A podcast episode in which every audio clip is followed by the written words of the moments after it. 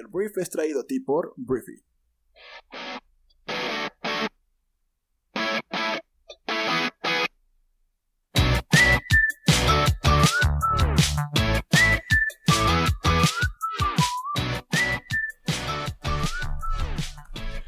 Muy buenos días, bienvenidos a esto que es el Brief, el podcast en el cual puedes conocer las noticias más importantes del mundo en cuestión de minutos. Yo soy Arturo, tu anfitrión y uno de los fundadores de Briefy, la compañía que resume el contenido más relevante del mundo, haciéndolo accesible y aplicable universalmente. Entonces, bienvenidos a este jueves 25 de junio, esperando que estés pasando un gran día y pues si te parece bien, vamos a hablar de las noticias que debes conocer el día de hoy.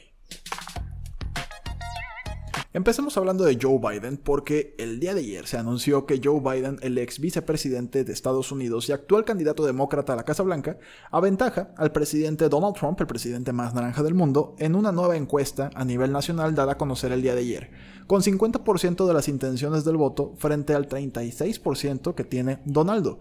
Se trata de la última alarma para la campaña del presidente mientras la economía, el nuevo coronavirus y las protestas del movimiento Black Lives Matter continúan afectando su intento de elección. Entonces, la diferencia de 14 puntos en la nueva encuesta del New York Times y Siena College coincide con el margen más grande que Biden ha registrado este año y muestra que el posible candidato demócrata lidera o logra avances entre un amplio muestrario de grupos demográficos. Esto es súper interesante. El costo político para Donaldo después de su manejo de el Black Lives Matter, de todo el tema del coronavirus, tenía que llegar en algún momento y bueno, 14% no es poco, pero es la ventaja que tiene Joe Biden. Hablemos de el presidente Andrés Manuel López Obrador, el presidente de México, porque el día de ayer Andrés Manuel anunció, confirmó que va a tener una reunión con Donaldo después del primero de julio, que va a ser su primer viaje al extranjero como presidente. Ayer AMLO dijo que pues tiene previsto viajar a Washington para reunirse con su homólogo estadounidense. El viaje del presidente sería para celebrar juntos el inicio del TEMEC que sustituirá al Tratado de Libre Comercio de América del Norte a partir del 1 de julio. Justin Trudeau, primer ministro de Canadá, también estaría presente en el evento de acuerdo con el presidente Andrés Manuel López Obrador. Entonces, AMLO aclaró que el viaje y reunión con Trump sería después del 1 de julio, el día de inicio del nuevo acuerdo. Entonces, pues de realizarse esta reunión sería la primera vez que Andrés Manuel hará un viaje al extranjero desde que comenzó su gobierno.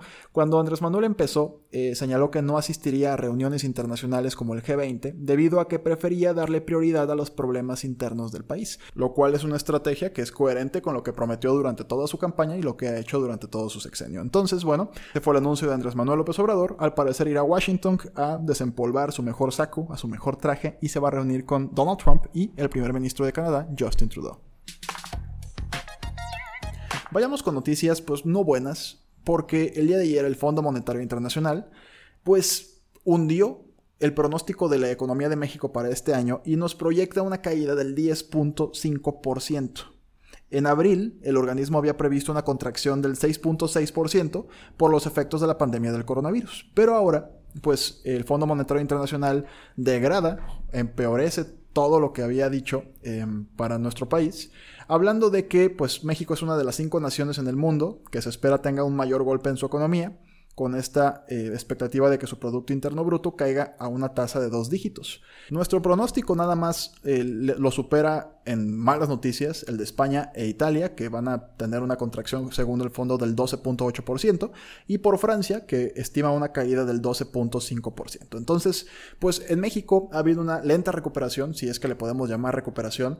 Eh, no hemos tenido las medidas fiscales adecuadas, la entrega de créditos para el, sector de la población que Andrés Manuel dijo que iba a apoyar, que era el sector más desprotegido, primero los pobres, el discurso típico de Andrés Manuel, no ha sido efectiva la repartición de, créditos, el 50% solamente se han entregado más o menos, es lo que dice el diario El País, y pues eso pues nos provoca una lentitud total porque no se apoyó a la empresa, pero tampoco se está llegando a la gente que pues se supone era prioridad para el gobierno, entonces hay una ineficacia para entregar los recursos que prometió el gobierno a estos grupos más vulnerables y que están en el centro de su estrategia para el desarrollo del país, y esto provoca que ni los empresarios y empresarias grandes sean apoyados, pero tampoco se está llegando al grupo más pobre del país. Entonces, por esta y muchas otras razones, el Fondo Monetario Internacional establece que México se va a contraer en su economía un 10.5% para este año 2020. Y hablando del mundo, lo que el día de ayer Bloomberg Economics dijo acerca de em, pues la contracción, la recesión que va a sufrir el planeta en este, en este 2020, es que vamos a tener una contracción del 4.7% este año. Y en específico, los economistas Tom Orlick y Bjorn Van Roy, que son los economistas de Bloomberg Economics, hablaron de que esta caída desastrosa es impulsada por respuestas de pandemia no coordinadas. Entonces la producción no volverá a los máximos anteriores al virus hasta el segundo trimestre del año 2021 en el escenario base del equipo. Entonces las terribles proyecciones son en cierto modo un mejor escenario, dijeron los economistas, ya que todavía dependen de suposiciones optimistas sobre la trayectoria de la enfermedad y el ritmo de recuperación, que por cierto en Estados Unidos el coronavirus está volviendo a subir. Hablando de este tema, la Universidad de Washington pronosticó el miércoles que habrá unos 180.000 muertos en Estados Unidos por COVID-19 al 1 de octubre, en un día, el día de ayer, en el que los casos mostraron nuevas señales de estar en ascenso.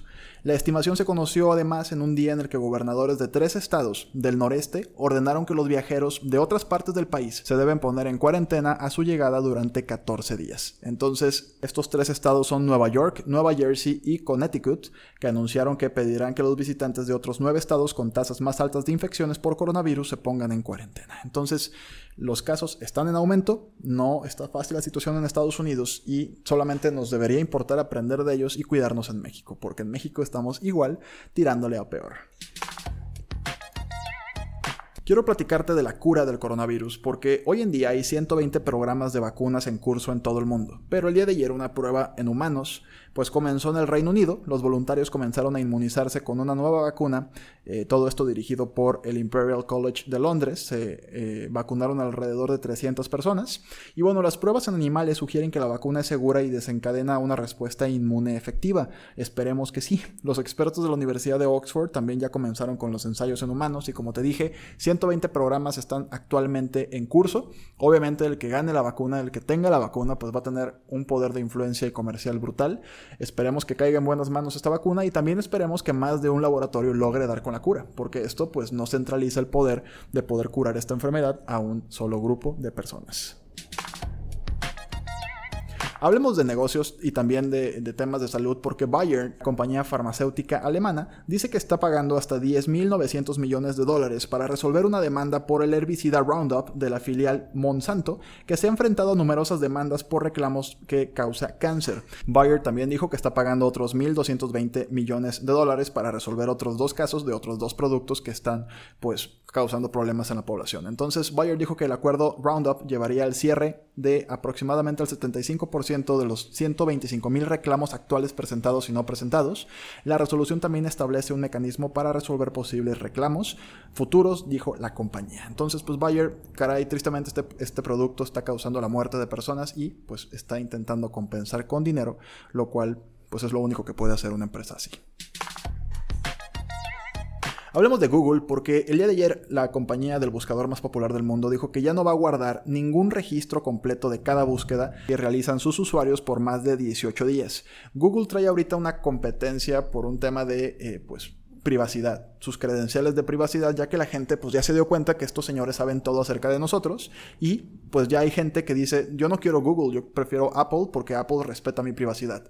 Entonces precisamente es la batalla que se está librando actualmente, Apple contra Google. Entonces Google dijo que ahora va a eliminar automáticamente tus registros guardados de cualquier tipo de actividad en un usuario en la web y en sus aplicaciones después de 18 meses. Lo que se hacía antes, según Sundar Pichai, el presidente ejecutivo de Google, es que pues se guardaba esa información de manera indefinida por defecto, lo que la compañía argumentaba que era necesaria para personalizar tus servicios para usuarios individuales. Pero ahora, pues la, la compañía dice que todo lo que tú hagas, todo lo que tenga que ver con tus historiales o tal vez tus ubicaciones, todo esto va a desaparecer de las bases de datos de Google después de 18 meses.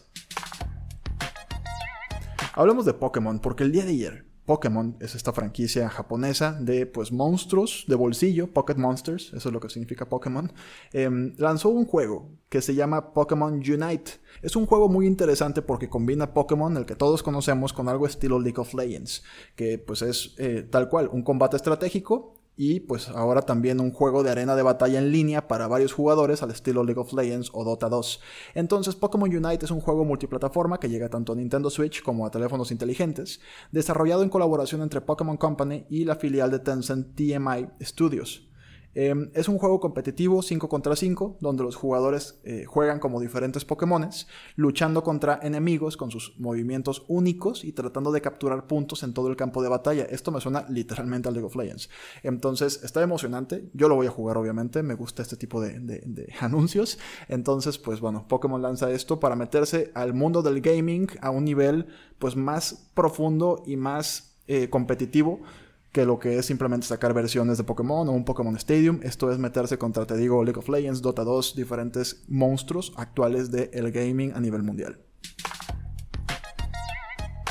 Hablemos ahora de Amazon porque el día de ayer Amazon inyectó 2 mil millones de dólares en un nuevo fondo de capital de riesgo centrado en un futuro libre de carbono, mientras acelera su programa para ser alimentado completamente por energía verde. La compañía invertirá en compañías cuyas soluciones de productos y servicios facilitarán la transición a una economía baja en carbono, fue lo que le dijo la firma. Jeff Bezos, el CEO de Amazon, dijo que se considerarán empresas de todo el mundo, de todos los tamaños y etapas, desde el prearranque de productos a empresas bien establecidas. Cada posible inversión se evaluará por su potencial para acelerar el camino hacia el carbono cero y ayudar a proteger el planeta para, las generaciones futuras. Entonces, eh, no es la primera vez que Amazon pone la mirada en productos de energía verde. Em, Amazon ha invertido en casi 100 productos ya ecológicos, desde techos solares hasta los vehículos de reparto eléctrico de Rivian.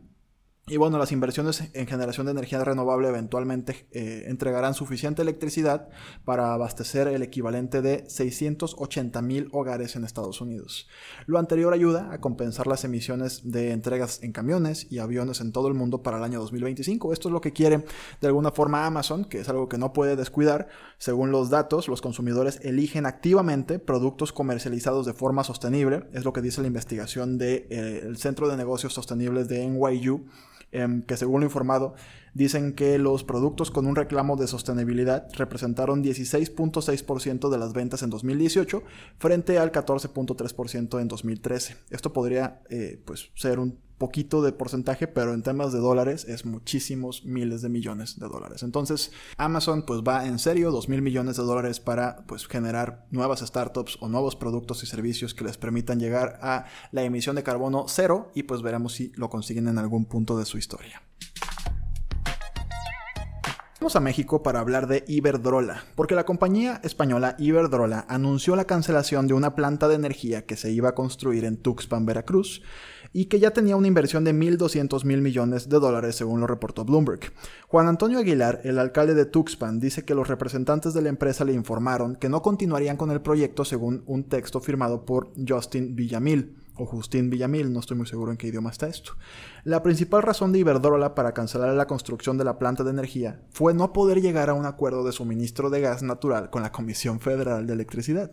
La compañía recibió órdenes de la sede corporativa en España para irse, tenían todo listo y solo esperaban el contrato de gas para comenzar, dijo el alcalde. Iberdrola podría reiniciar el proyecto en los próximos 15 días si logra un acuerdo con el suministro de gas natural con la CFE o con Trascanda Corp, dijo Aguilar citando por Bloomberg. Entonces, hasta el momento ni Iberdrola ni el gobierno federal han realizado comentarios sobre el tema. Solamente Citláhuac García, por Morena, gobernador de Veracruz, dijo que el proyecto quedará en manos de la Comisión Federal de Electricidad, que el proyecto se mantiene, pero la CFE y la empresa del Estado licitará su construcción donde empresas veracruzanas tendrán la oportunidad de trabajar, fue lo que tuiteó. Entonces, bueno, esta es la primera cancelación de un proyecto de este tipo después del anuncio de cambio de reglas impuesto por el gobierno federal. Si no sabes de lo que estoy hablando, en mayo la Secretaría de Energía publicó nuevas disposiciones para dar al Estado más poder para decidir quién puede generar electricidad y en qué cantidad. Esta decisión generó molestia en diferentes empresas inversionistas en nuestro país, porque incluso el presidente de México, Andrés Manuel, acusó a Iberdrola de impulsar una supuesta campaña mediática en su contra para frenar los cambios de reglas en el sector eléctrico. Entonces también el Estado de México, o sea, el Estado mexicano, el gobierno, señaló a Iberdrola como un monopolio en el sector eléctrico. Todo esto pues no suena una bienvenida agradable para el dinero de una inversión extranjera. Y bueno, muchas gracias por haber estado aquí durante estos minutos informándote. Por favor, comparte y recomienda este podcast con tus amigos y familiares. Y bueno, puedes entrar a briefy.com para suscribirte a nuestro newsletter de noticias para complementar estas noticias que te llega todos los días a las 7 de la mañana a tu correo electrónico. También ahí puedes conseguir un periodo de prueba de 30 días para disfrutar de todo el contenido que está en nuestra aplicación móvil. Entonces, bueno, una vez más gracias por formar parte de nuestra comunidad. Nos escuchamos el día de mañana en la siguiente edición de esto que es el brief. Yo soy Arturo, te mando un fuerte abrazo. Adiós.